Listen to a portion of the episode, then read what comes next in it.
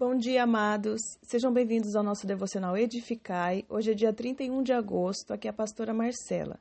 Nosso tema de hoje é Exortação à Vigilância e o texto é Mateus, capítulo 24, do versículo 32 ao 51. Nós vamos ler os versículos 32 e 33 e dizem assim: Aprendei, pois, a parábola da figueira. Quando já os seus ramos se renovam e as folhas brotam, sabeis que está próximo o verão. Assim também vós, quando virdes todas estas coisas, sabei que está próximo, às portas.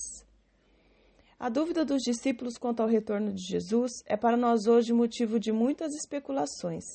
Ele sabia que algumas mentiras sobre a sua volta se propagariam e poderiam confundir os que esperam por ele. Então Jesus disse que sua volta será rápida e inesperada. Nem mesmo ele, enquanto ainda era homem, sabia que dia se daria esse grande evento, como ele mesmo disse no versículo 36 de Mateus 24. O que Jesus nos deixou foram sinais para que esse retorno não nos pegasse despreparados. Uma cuidadosa observação dos eventos ao nosso redor pode nos dizer que a sua volta não demora a acontecer. Da mesma maneira que é possível detectar a iminente chegada do verão por meio de um simples olhar na figueira, é possível detectar a iminente volta de Jesus por meio dos eventos atuais. Uma dica preciosa a respeito desse evento, Jesus nos dá no versículo 38, quando nos diz: Porquanto, assim como nos dias anteriores ao dilúvio, comiam e bebiam, casavam-se e davam-se em casamento, até o dia em que Noé entrou na arca e não perceberam, senão quando veio o dilúvio e os levou a todos. Assim será também a vinda do Filho do Homem. Além de toda impiedade na terra, veremos pessoas tão ocupadas, desapercebidas de Deus, presas à sua rotina pessoal. Isso é algo que você já é capaz de perceber? É exatamente para que não estejamos assim que Jesus nos convida a uma vida de vigilância.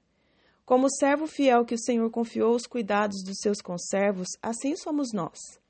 É melhor que o servo persevere fazendo exatamente tudo como deve ser feito, senão o seu senhor retornará em um dia em que não espera, e o que restará para ele será choro e ranger de dentes, como diz no versículo 51.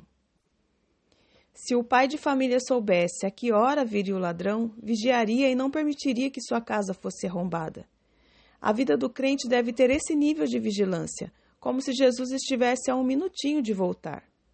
Devemos estar trabalhando pelo reino, amando os nossos irmãos, cuidando da nossa família, tendo ao Senhor como prioridade em todo o tempo. Você que já conhece a Deus sabe que nada dessas coisas é um fardo, mas é prazeroso e recompensador.